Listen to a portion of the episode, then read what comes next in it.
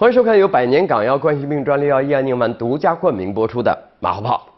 啊，上个星期呢，我们提到过那个贾跃亭啊，被列入了老赖名单。这家伙眼看就已经被批到这个呃永世不得翻身的这个呃呃地步了。可是今天有消息传来，啊，话说洛杉矶时间十二月十三号，贾跃亭在 FF 啊内部全员大会宣布，经过与投资人。呃，近一个月的谈判，那个 FF 呢，就是法拉第未来，就是那个呃贾跃亭在美国搞的一个就是呃智能汽车的项目啊，呃，经过近一个月谈判呢，呃，这个项目呢成功完成了超过十亿美元的 A 轮股权融资啊，哎，你看它好像又起来了啊。呃，形势怎么样的呢？近一年来呢，这个 FF 遭遇了财务危机、员工离职、延缓内华达工厂，还有这个 CFO 和 CTO 离职的风波，外界对这个项目质疑声不断。贾跃亭说了啊，很多人跟我说你已经没钱了啊，甚至都没办法养家了。放弃吧，那但这些人呢，显然是不懂我。贾跃亭说：“你们不懂我啊，哪怕是失败，我都可以接受，放弃绝对不可以，尤其是不能放弃我们这个 FF 这么伟大的梦想啊，呃。”现在看起来，贾跃亭是不是在上演一出咸鱼翻身的大戏呢？我们拭目以待啊！倒是有一句话值得关注啊，就是另外一个人说的，说这个 FF 融资成功了啊，呃，恰恰是乐视过去成功的经验，还有失败的教训打动了投资人。哎，你看，过去失败的经历也会成为资本哦啊。呃，我就不问你有没有成功过了，我就问你有过失败吗？如果连失败也没有，那就说明你什么事儿也没干啊。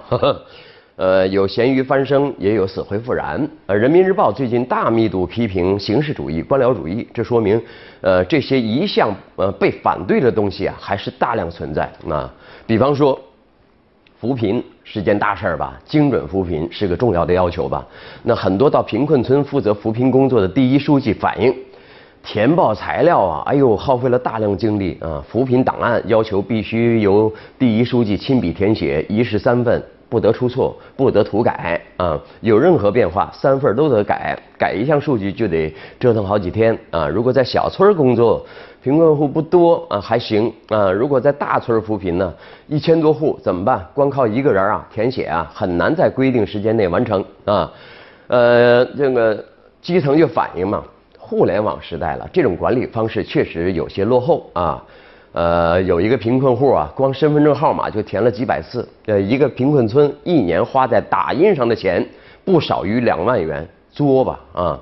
呃，在扶贫中呢，这些表格的主要作用就是迎接检查啊。呃，话说今年五月的时候，有一个乡啊迎接检查团，仅打印费就花了十多万元。这说明什么呢？检查团已经成了灾。这事儿，这事不是很简单吗？把住源头，不要随意去搞什么考核检查，不就行了吗？但说起来容易啊，但真做起来呀难。上级部门不是也有点事儿，也要有点事儿干。好，再来看，环保部十五号发函啊。呃，决定啊，从十五号到十七号，对京津冀以及周边地区二加二十六城市，就是二十八个城市呗，冬季供暖保障工作进行专项督查。检查内容是什么呢？包括居民供暖是否正常，呃，燃气采暖，呃，气源是否稳定，呃，电采暖的电价优惠政策是否落实，燃煤采暖的煤炭是否供应，啊，计划内和计划外的气代煤和电代煤改造任务完成情况等等。哎，环保部说了，如果发现供暖没能保障的情况呢，建议地方政府限期改正，务必保障群众温暖过冬啊。另外的一条消息是，发改委说了，怎么样，必须无条件满足人民群众的呃呃过冬啊保暖需求。这事儿呢是怎么回事？是这样的，为了环保啊，环保部要求煤改气啊。呃，就是无条件要搞煤改气啊，不准群众烧散煤取暖了，好吧，下边就执行吧。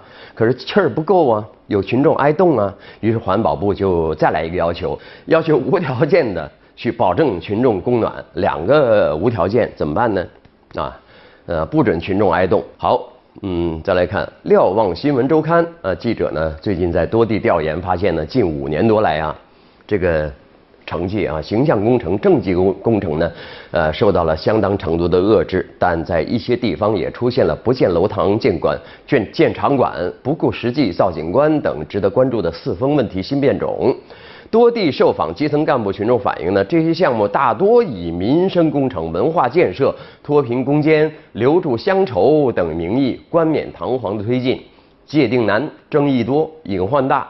呃，给这个财政运行啊、党政形象啊、民生需求啊、持续发展带来不良影响。党政机关豪华办公楼少了，那不敢建了。但是贪大求洋的豪华公共场馆多了啊，一些地方的科技馆呐、展览馆呐、图书馆呐、呃博物馆呐，还有体育馆、文化馆等公共场馆呢，已经取代党政机关办公楼，成为形象形象工程新表现。这个还真是啊，就是很多城市都有，我们大城市也有。看起来，哎呦，好漂亮啊，灯光啊，造型啊，无人机啊，啊，充分满足了人民群众的视觉享受。但是跟民生有多大的关系？哎，这就是个问题了。呃，话说呢，最近呢有呃呃这样一条消息，大家都挺关注的，说是浙江慈溪有一位女士姓秦，在银行呢取取款两千两百啊两万两千四百，呃，结果呢银行给了她两万四，多了一万六啊。事后银行向秦女士讨要额外的一千六，遭到了秦秦女士的拒绝，银行以不当得利为由把秦女士呢告上法庭。啊，秦女士说啊。银行规定，储户呃储户钱呢，这个离柜概不负责，他也离柜概不负责，呃，对等的。哎，这事儿你看就僵住了啊。来看人民网的评论，离柜概不负责，打了谁的脸？人非圣贤，银行工作人员也会出错，多给了储户钱，储户自然要归还。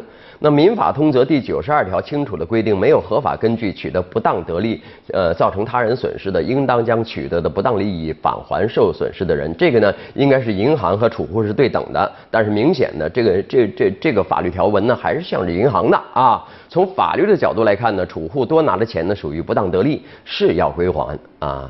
不过，储户之所以赌气不还啊，这人家也未必是赌气哦，那，是对银行单方面的离柜概不负责的抗争。自然，这种方式不足取，肯定要这样说，不足取啊。但银行却需要反思自己的服务啊。呃，据了解呢，现在许多银行已经取消了离柜概不负责，但在早先，银行的柜台上几乎都有离柜概不负责的牌子的啊。而实际操作起来呢，就是如果银行多给了储户钱，我肯定有办法拿回来；如果是少给了钱，银行你想从银行那儿拿钱，那 是不可能的事儿，对不对啊？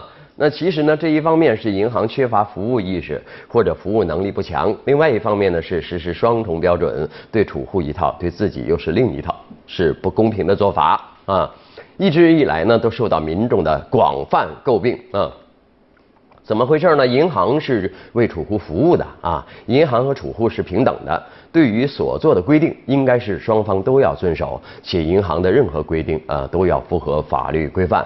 但是像离柜概不负责的规定，却是与法律不相符的啊，只约束了储户，却没有约束银行，是银行在搞双重标准哦。呃，根据《中华人民共和国合同法》第三十九条第二款的规定啊。格式条款是当事人为了重复使用而预先所拟定，并在订立合同时未与对方协商的条款。因银行与客户之间是一种以提供服务为内容的协议，其中呢关于离柜概不负责的规定呢，属于银行单方制定的格式条款啊。根据我国合同法第三十九条第一款的规定啊，提供格式条款的一方呢，应当遵循公平原则，确定当事人之间的权利和义务，并采取合理的方式提醒对方注意免除或者限制其责任的条款。乃至按照对方的要求对这个条款呢予以说明，而概不负责这种简单粗暴的声明呢，显然并不不符合这个法规。呃，确切的说，离柜概不负责，银行是不能说，更不能做的啊。那么离柜概不负责，显然应该退出历史舞台。但是反思银行服务显然不能止于离柜概不负责啊，这。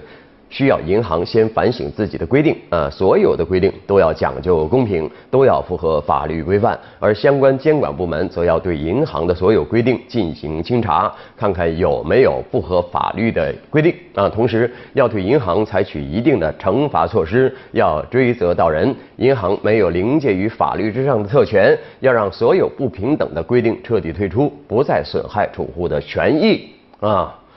等于说呢，你看大家都明白嘛。如果说你少给我钱，我要想讨回，有没有这么容易呢？啊，能不能得到这么强大的法律支持呢？啊，对吧？好，再来看，呃。最近啊，黑龙江呃各级纪检监察机关呢查处了一批公职人员勾结黑中介，也是黄牛啊违纪案件。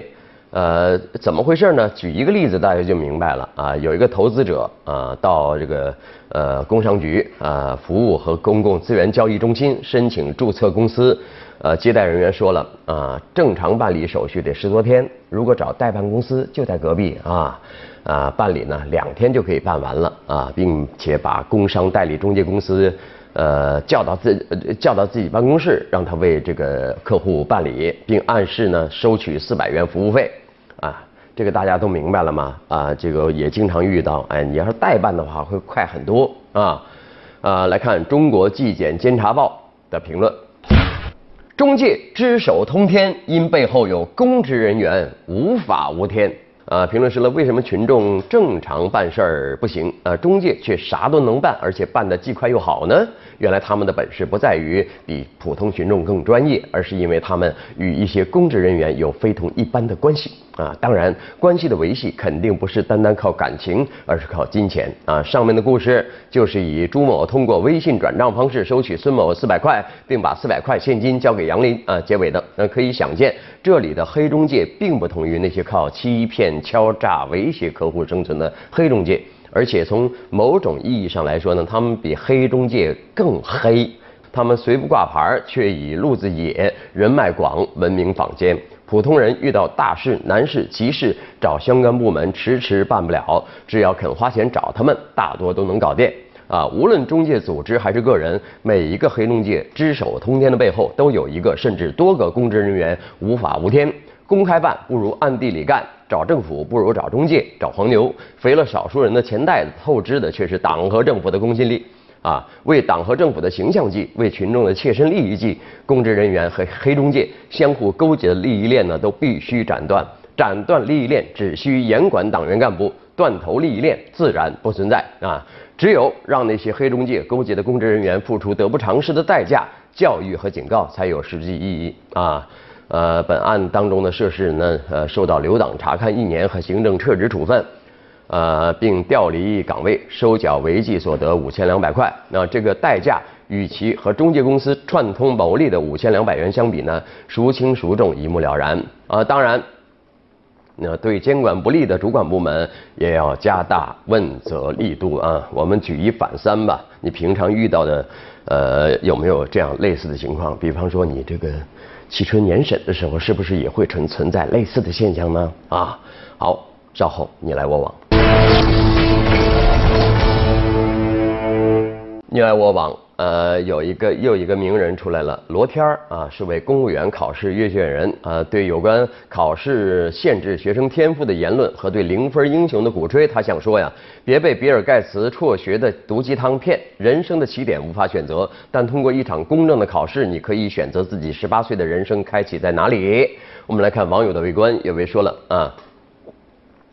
虽然现在踏入了公务员行列，可是我依然很后悔当初没有好好读书，上个更好的大学，去更广阔的天地。读书真的很重要啊！还有一位说了，我没办法不努力，因为生活告诉我，你不努力就要永远落后啊！好，感谢收看由百年港药冠心病专利药益安宁丸独家冠名播出的马后炮。明天还有一个时间，我们接着聊，拜拜。